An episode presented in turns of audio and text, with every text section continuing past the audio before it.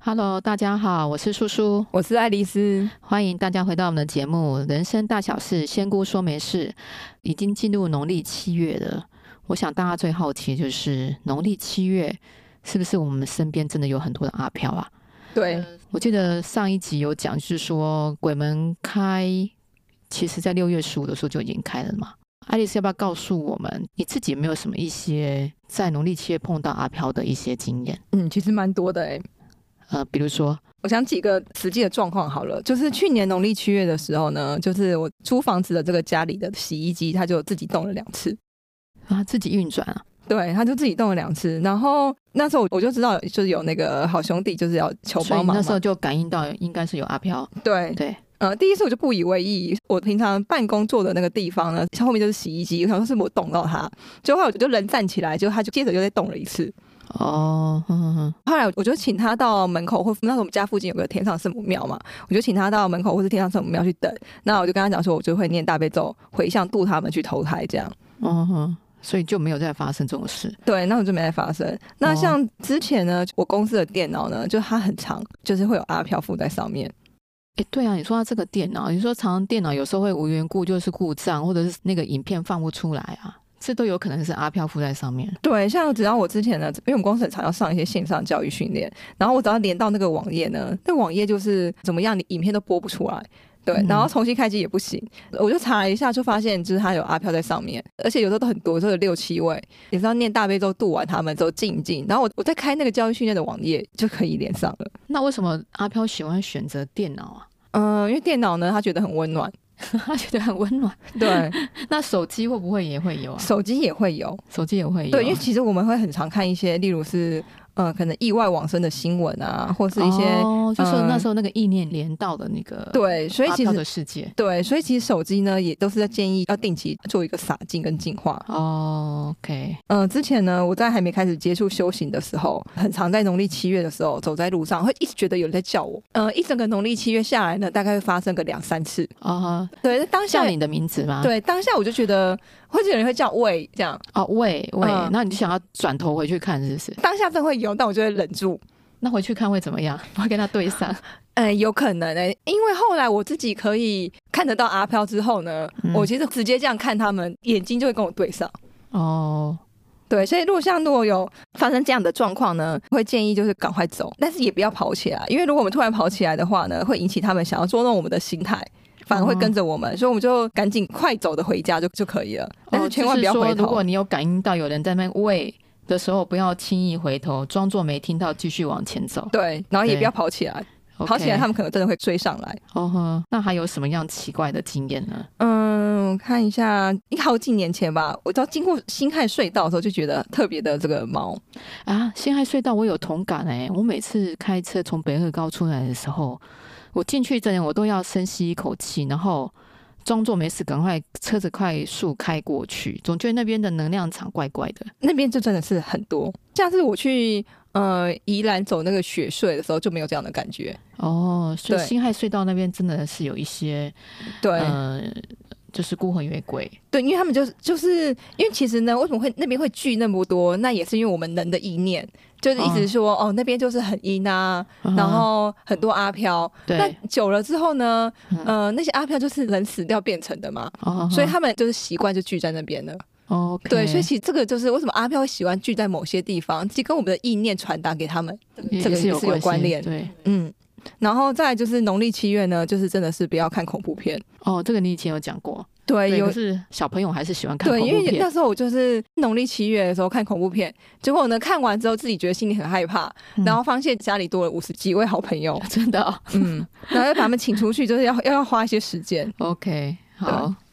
那像我们农历七月出游啊，有时候会去安排参加一些什么当地的什么，比如说你去埃及，去埃及就比较啦，比如说去中国好了，埃及可能就是那个林寝呢，对陵寝，那中国有很多这种陵寝，或者就是某个已故人的那种房子宅院啊，嗯嗯嗯像这种地方，这些有名的人，或者是某这些国王啊，或者是这些王妃，他们那时候是他们陵寝嘛，那他们的那些灵魂还会在那里吗？呃，如果像我们讲到的是房子，假设这个人是他生前住的房子的话对，嗯没有陵陵墓、没有坟墓的话，那基本上他这个陵就不会在这边。对，哦大部分我们去参观的谁的谁的故居，嗯，对故那居是还好，故居就就是没什么问题，对对他不会就是住在他这个生前住的地方。但是如果是陵寝的话呢，其实大部分都还是有他们的魂比如在。说那个秦始皇的陵寝很有名嘛，嗯对，他呃，我看看，他确实是有一条魂在那边。哦，哼哼，对，但是呢，因为人有三条魂嘛，因为我们对讲到这一条魂会留在就是这个陵寝啊，或者一条魂会去投胎，那另外一嗯哼条魂可能是在我们的这个神主牌位这样。那他们这边呢，就是有一条魂会留在陵寝，供后人瞻仰跟祭拜。我 OK 讲我实际遇到的状况好了。 ，OK，前几年呢，景气还不错的时候，那我们公司每年呢都会安排去大陆开年的会议。什么大中华会议，对，对然后有一年呢，就是他安排的是我们参加一个，我忘记是哪个大官的这个家族的陵墓。他的陵墓呢是一个圆形的，嗯哼，然后盖得很高，但他那个陵墓其实盖起来呢，就我们现在看就是一个很高的坟墓，然后是水泥这样子。那时候我就感应到这位官人的这个妻子跟儿子，他说我们讲话太吵。哎，所以他那个陵寝里面，他家人也都在，对他那个是一个合葬的墓，我记得那个好像有哦十几位，应该是十七位葬在一起吧。 ，OK，，对，然后他的儿子跟太跟他跟太太就说我们太吵，然后然后我记得我那时候还跟我同事说，哎、我们讲话小声一 点。因为对你感受到他们跟你抱怨了，你这些人有够吵，对，对所以像我们参观这个呢，是是可以，他们也习惯我们去参观了，但是真的是要保持安静，就是对他们的一个往生者的一个尊重跟尊敬。嗯哼，对了解。不过我想一想，还是尽量不要去参观这些陵寝好了，像这就是说，为什么我们经过墓地的时候呢，不要有太多的想法，嗯哼就是安静的经过就好了，因为他们其实都是用感应的，他可以感应到我们的想法。人往生之后变成无形的，他就可以感应到我们内心的这个想法。所以，我们内心的想法如果被他们听到，如果是不尊敬的话，他可能会生气，就跟着我们回家。嗯哼，对嗯那像如果假设没有被跟着回家，你当下可能有被警告，例如他当下可能踢了你一下啊，或者掐了你脖子一下之类的，但我们自己不会感受到嘛。对，那那个我们就讲到的就是你的磁场，磁场为什么会炸到？那它可能就是在我们附近。哦，对嗯哼，那当下可能有跟我们近距离的接触，那我们身上就有残留他们的这个阴气，然后那都会造成就是身体的不舒服，或是很嗯很累。嗯，那像这样子，比如说，如果自己明显感受到，就是自己的精神怪怪的啊，或者自己直觉好像今天是不是碰到什么不甘心的，那当下自己可以怎么处理？除了去行天宫，一般去去就是给人家收金嘛，嗯那后来对我们会建议用那个之前很常讲到的，用那个粗盐啊，然嗯后米跟马草的各七片，然后拿来洗澡跟净嗯身，那或是说喝那个净水把不好的气排掉。但是如果假设对方的阴气或怨气比较重的话，我们可能一次就没有办法好，可能也也许要嗯哼连续三天，你刚刚都讲的做那个净净化水是阴阳水吗？对，用阴阳水，嗯，OK。如果真的觉得不舒服，最快就是喝个阴阳水，对，对，冷水加热水各一半这样子。对，然后像再来嗯就是，嗯、呃，因为农历七月，其实我自己呢就会觉得很长，路上觉得很拥挤，哦，因为那个好兄弟都出来了，对，所以我自己呢就会在随时，如果觉得不太舒服的时候，我就会念金光神咒，金光神咒，对，金光神咒哦 OK，很短，就是行天宫会发那个卡， OK，对，你就念金光神咒，把自己做一个结界跟保护起来。哦，有点像是护法的感觉，对护法结界。然后因为这就是为什么路上很挤，因为我们。就中原普渡，大家都在拜拜嘛。那些好对兄弟呢，就是都跑出来了跑出来吃东西。对，所以也会建议说，如果我们走在路上经过人家在普渡的时候，我们建议要跟就是那个普渡的桌面呢，要保持两个人以上的距离，要绕道而哦，行，你不要靠故意去靠近那个普渡桌子，就是了这样会影响到他们用餐啊。 也是哈。对，对，一般我们在吃饭的时候，应该都不想被人家打扰或者被人家碰撞到。对对对对所诶以我们说到建议这个，嗯，就是我们在七月要保有一下我们人类的礼节就是了。对你我这样突然想到啊，那呃，就是鬼门开之后，地府应该很多的好兄弟等着要上来，那也不可能一下放很多人出来嘛。那他们是怎么样要排队？要怎么样排队跟等待呢？他们是真的要排队，而且我现在看到画面就已经看到已经很多人在排队了。哦，那这个优先顺序是谁来决定？怎么决定嗯，啊、啊他们有分，我看看哦，我这样实际去问一下，有分五个等级。啊，还有分就是什么特区、什么二楼、一楼位置这就种，就像我们看演演唱会会的一时候样。，对，对就是呃，你比较好的票可以在比较好的地方，那这个也是一样。你有比较好的这个入场券的话，你就可以先出去，这可以算出场券。所以它有点像是优先顺序的出场券。对，然后如果你真的完全没有钱去买这个票的话呢，那你就是排到啊最后才哦。所能以出这去。个票也是在地府有意思是说，如果他有更多的资源，家人有烧给他更多的金子，他就有钱去买这个对先，出来的票。但是这个票呢，就是是有限额的，就是哦我看到画面就是呢，如果你想买这个票呢，就是因为你你在出不去嘛，你只能。委托那个每天帮你送饭的人去帮你买，哦，所以你除了要有钱买这个票，你还要贿�赂一下帮你送饭的人。就大家都要抢，就是送饭的了官吧，这样讲，嗯地府的官。对，嗯哦。那是大家都会想出来，应该也是有不想出来的，有人不想出来的、啊，真的有人不想出来，他就一直待在地府里面。哦。对， OK 但是大部分呢，其实都会想出来。关的比较久的，嗯哼然后或是刚进来的，其实都会比较想出来。就是一直没有投胎的，可对能要等他会投胎太的无聊。嗯，那我们的比如说刚往生的家人啊，他们也会趁这个时候出来，有办法吗？如果说他们才过世不久的话，嗯有一样可以出来，因为像这样最近有两三个人来咨询往生者嘛，对，那我就发现我查询到这三个人呢，往生的亲属，对他们可以出来的日期是不一样的。哦，他们已经有买到票就是了。我像我之前有查到，就是要农历七月十六才能出来，也嗯有农历七月三号、五号的，哦 OK，嗯所以呢，大部分往生者是在农历七月的时候是都可以出来，就是嗯时间先后啦。嗯那地府那边是说呢，最慢最慢最慢就是在农历七月十八，基本上所有人都可以出来。好，哦他如果想要出来，他都会让他出来就是。对，一定都是可以排得到队可以出来。 ，OK，、嗯好。好，我们在农历七月讲了这么多阿飘的一些经验。其实农历七月有一个也很美丽的日子，就是七月七号的那个七夕。嗯对啊，七夕就是我们中国的传统情人节嘛。我嗯后来发现说，韩国、日本也是有庆祝七夕耶，嗯所以这个是整个我们亚洲圈的一个，就是亚洲的情人节，就是牛郎跟织女一年只有这一天可以相会，演变成为我们的一个传统情人节。那不免说还是要问一下说，诶，这个七夕情人节要去拜月老吗？有这个效果吗？哦，七夕情人节呢，我们可以去拜王母娘娘跟瑶池金母，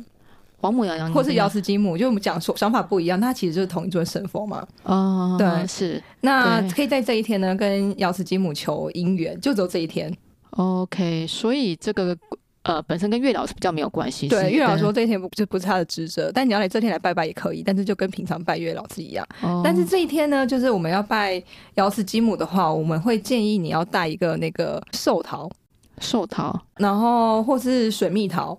嗯对，或是绿豆糕，这是那个王母娘娘喜欢的，哦，他喜欢寿桃、绿豆糕或者嗯是水蜜桃桃，，然后或者准备一副一束鲜花。嗯嗯哼对，那去的同时呢，也可以跟这个王母娘娘祝寿，因为农历七月七号那天去拜嘛，那她的生日是七农历七月十八，哦，所以顺便求自己好姻缘之外，也可以帮那个王母娘娘对，祝提寿前。祝寿。对嗯、那就是那拜的流程方法，其实跟拜月老一样，就是比你自己的条件，然后掷三个圣杯。嗯哼，嗯，但比较好奇的是，既然讲到牛郎织女啊，那这个故事是真的吗？是真的每年他们都在鹊桥上相会吗？嗯，这个呢，我好不容易才连接到织女，因为其实我上礼拜呢就有试图去要呃连接，但是我找不到织女。对，嗯哼那刚好今天在录的之前呢，就终于连接到，因为织女呢，她现在在的地方是一个天界的一个很偏僻的地方，然后那个嗯意象呢，长得很像那个很乡下的那个农庄这样子，嗯哼她的房子就是一个木造的房子，嗯哼那周围是有山，然后那个地上呢还是那个泥土地，嗯哼对，还没铺瓷砖，然后有一台织布机，所以天界也是有农村就是了。对，因为天界很大，天界大概就四分之一个地球这么大。嗯哼嗯，那他在的地方就是比较，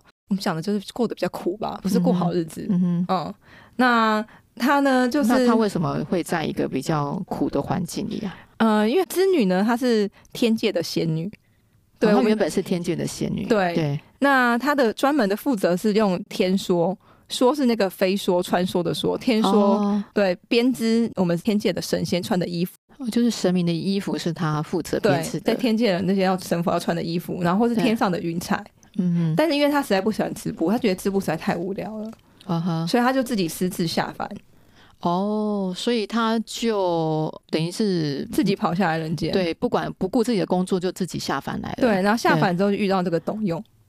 哦，就碰到这个牛郎就是了对，对然后后来他那一次死掉之后呢，我们不是有传说说他会被那个玉皇大帝还是王母娘娘带回了天界吗？对，其实没有，他又轮回了五次。那在最后一次他要投胎的时候，他实在觉得当人太辛苦了。所以以前他就是织织布嘛，其实以前以前他以前正常的时候织布的时间没有这么长，没没这么多，一天大嗯概织三到五个小时的布，剩下都是自由的时间。对那其实那三到五个小时比我们一天上班八小时还短。对，对但那他发现人家当人以后他更辛苦，更辛苦他一天可能要工作十几个小时。对，所以他就问地府官员说他能不能回天界。但对地府官员知道他是那个天界下来的嘛，也不敢怠慢，对然后就上书禀报玉皇大帝。对那玉皇大帝说要回来可以，但是他还是要接受惩罚，就是这样对大家才公平，对所以他就罚他织布十六年。哦，天界的十六年就是要乘以三百六十五嘛，对他已经，嗯对他现在只剩五两千多年了，嗯，目前只剩两年，哦，所以他只剩两年的时织间。完布他就自由了。 OK，自由之后，他就可以回到天界，住在比较豪华的地方，不用被关在这种偏僻的地方。那他在被惩罚的这期间，每一年的七夕去会牛郎吗？没有，他没有会牛奶。所以会牛郎是假的。对，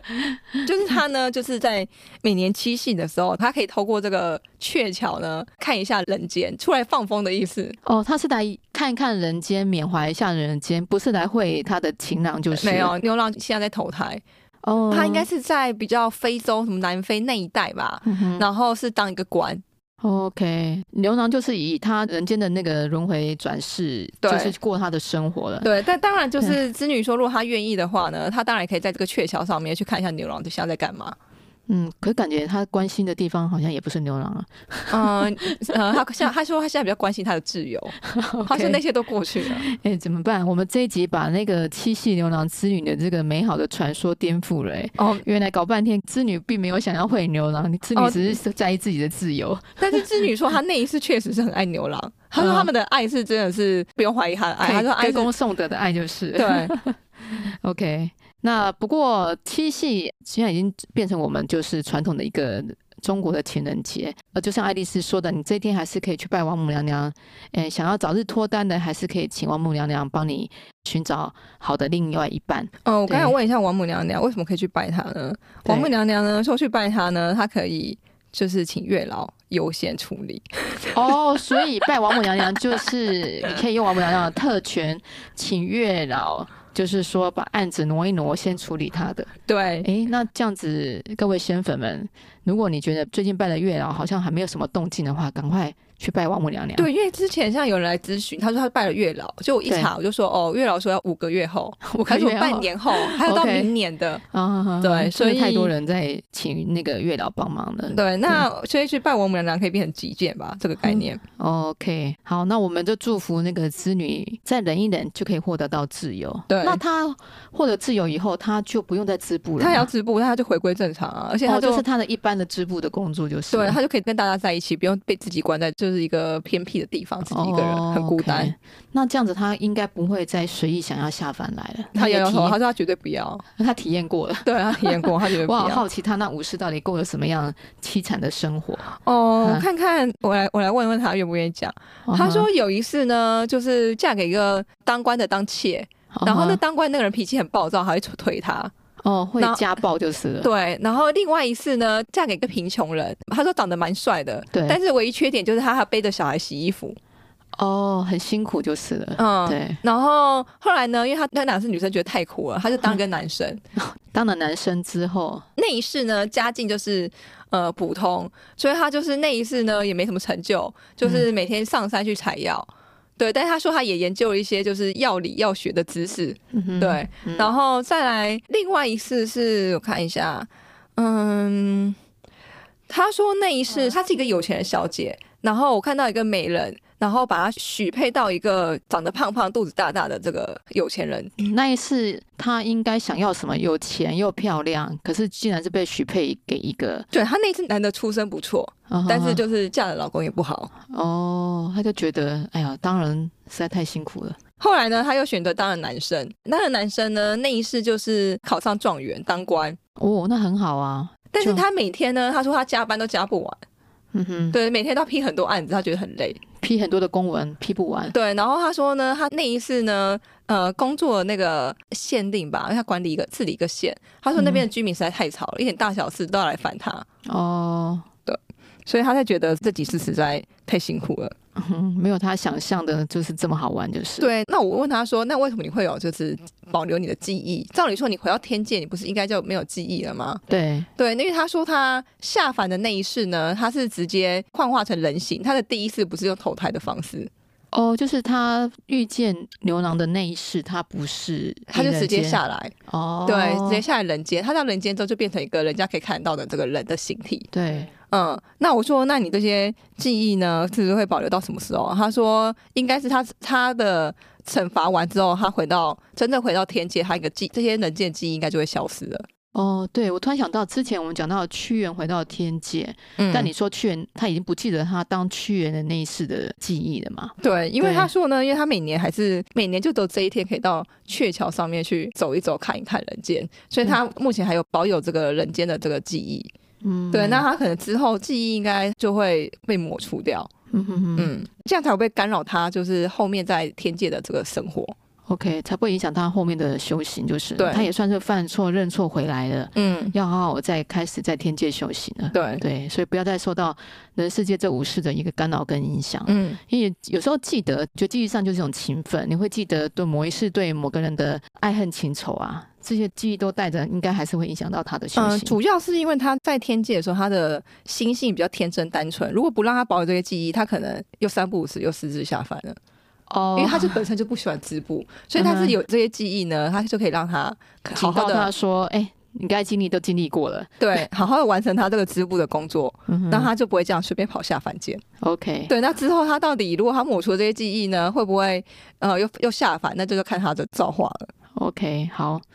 好，那我们今天本来是讲七月的鬼故事，意外的带到那个七夕情人节的真实面貌。原来七夕情人节，牛郎跟织女并没有相会哈，但是也意外知道，在七夕的时候拜王母娘娘呢，可以让你祈求呃另外一半的速度加快，因为王母娘娘会用特权去叫月老加快你的案子。嗯，好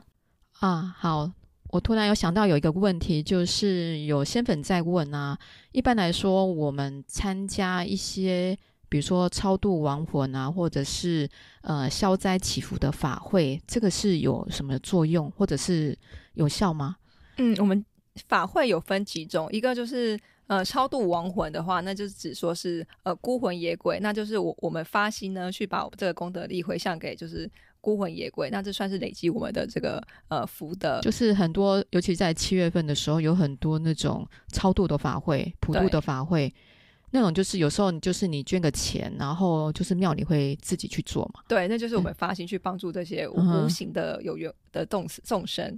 对，但是还有一种就是比较不是七月份的时候，有时候平常我们看到一些庙会举行什么呃呃超度冤亲债主啊，或者祈福法会啊，这或是好像一祖年先四季都有嘛。哎、对对，那其实因为呃，因为农历七月呢，就是一个普普渡的这个季节嘛的时间，所以呢，呃，法会，所以很多法会都会在农历七月一起办。例如说，就是我要超荐我的祖先，或是冤亲债主，或是、嗯或是我们累世的这个亲眷啊，六道眷属。那这这些呢，其实，在农历七月庙里面会办比较多这种法会。那平常如果庙里面有的话，也可以参加，不局限于七月份。那参加法会是这样子，因为其实如果我们本人可以自己到跟着一起嗯哼诵经的话，将我们的的功德力回向给自己类似的，像是冤亲债主啊、六道眷属、祖先、祖先，嗯那会比就是由妙方帮我们念经效果更为的好。嗯哼，那我记得我以前有参加过法会啊，他都会填说，哎，你要回向给谁？那有没有一个比较就是方便的？比如说，呃，我姓王好了，那我就回向给呃王室的祖先，或者是呃另外一半的姓氏的祖先，怎么样？哦会法会的时候，就是写就是你回回向的对象要怎么写会比较完美呢？嗯，其实这蛮多人问我这个问题，像有人嗯就问我说：“哎、我需不需要超度冤亲债主？”我说：“啊，你的冤亲债主就大悲咒念完啦，或者是你的嗯大、你的冤亲咒很少，你自己念大悲咒也可以，没有一定要参加法会。”嗯哼，对，那其实会那像叔叔的这个讲法呢，一个会写说历历我的姓氏的历代就是对有历代缘祖无形先无形众生是一嗯个哼，就是或者呃有些庙会写历代的冤亲债主。会会有这两种写法，嗯哼那另外一个就是呢，那冤亲债主是我们就是镶嵌的嘛，欠他们的。对那，另外一个是我们没有镶嵌的，是累世当过我们的亲眷啊、父母啊、兄弟姐妹嗯或是亲戚，这叫做就是六道眷属跟亲眷会另外一个排位。那另外的话就是写说我的姓氏，或是我的爸爸那边呃妈妈那边的姓氏，或是我老公呃夫家那边的姓氏的历代祖先，嗯哼，就是呃写某某历代祖先这样子是就是就就可以收得到。 OK 那那通常嗯排位呢？像以前我在修行的那个宫庙，我们都会旁边在那个，因为都会立在排位都会立在那个往生莲花上面，嗯然后中间会写刚才我们讲的一些标的。那左边跟右边呢，都会各自在写上我们自己的本人的名字、农历生日跟家宅的地址，哦，这样才知道说、嗯哼哦，这个是我我我是的谁做的？对，是我的冤亲债主啊，我的祖祖先这样子。嗯，那我们怎么确认我们的祖先有收到我们给他的祝福呢？呃，因为超度法会是很多人，所以对那些的念经的功德力呢，是要分散给很多来报名法会的人。对所以可能，例如我今天有一百位冤亲债主好了，对，那我可能收到度化，也许只有三十位。嗯哼，对那哦、没有办法在一次法会里面完全度的呃到对所有人就是对，所以那法会呢，就跟我们念经一样，我们的冤亲债主啊，或者祖先的转换，其实是先把他送到地府去去等，对等投胎啊，或是等他想要去，例如他修行或什么的。那所以通常，例如呃，在念完经或是在办完法会之后呢，会建议就是三个月后再去看看，说是不是我这些冤亲债主都得到就是他该有的福的福德，或是该会去投胎了。哦，你只是说在跟祖先做个确认吗？对，对或是跟我们的冤亲债主再再就是跟菩萨啊再确认一下冤亲债主是不是都得到度化，因为其实像有些之前有来问我的，他办完法会之后呢，我发现哎，其实还是没有的，没就是他的冤亲债主呢，还是没有真正的得到解化，因为那因为应该是还在地府那边等，或是在准备要去地府。那我就说，那你可能两三个月后呢，我们再来看，两三个月后再来看呢，就发现他的冤亲债主的数量的确是有减少，那祖先的确也都是有被超度。哦，那我可以这样说，参加法会是有一定的功效，只是说那个传达到你的冤亲债主或祖先，可能要一点时间。对对，哦，好，那边有有没有什么方法可以加速，让他可以快点得到呃我们法会给他的这些力量跟祝福呢？大概通常来讲，最快最快也要一个半月啦。嗯就是冤冤亲债主的解化，也不是我念完经就可以马上得到解化。可是祖先真的有有干扰的话，那也不是马马上就是可以的，他可以被被超度。但是呢，我们如果是办祖办超度祖先的，我会建议在法会前呢，我们先上三炷香跟祖先禀说我们要办哦、这个法会，先跟他讲说我们要做这件事情，对，然后在法请会。他去领的意思对，吗然后法会结束哦之后，也跟他说我今天做了什么功德回向嗯哼给你们，这样。嗯对，那这样的话，的确祖先的那个超度就会会会比较快。哦，OK，哎，这是一个小 paper 哈、嗯就是如果呃各位呃先粉有要参加法会的话，可以在事前呃先跟祖先烧个香，跟他禀报，然后参加完之后也可以再烧个香跟他禀报一下。对，这样祖对祖先的话呢，他就会是因为有些祖先其实他并并不是真的是呃呃在地狱受苦或什么，他可能是有一些怨念。嗯哼，如果是这种怨念的转化的话，那其实就会比较快。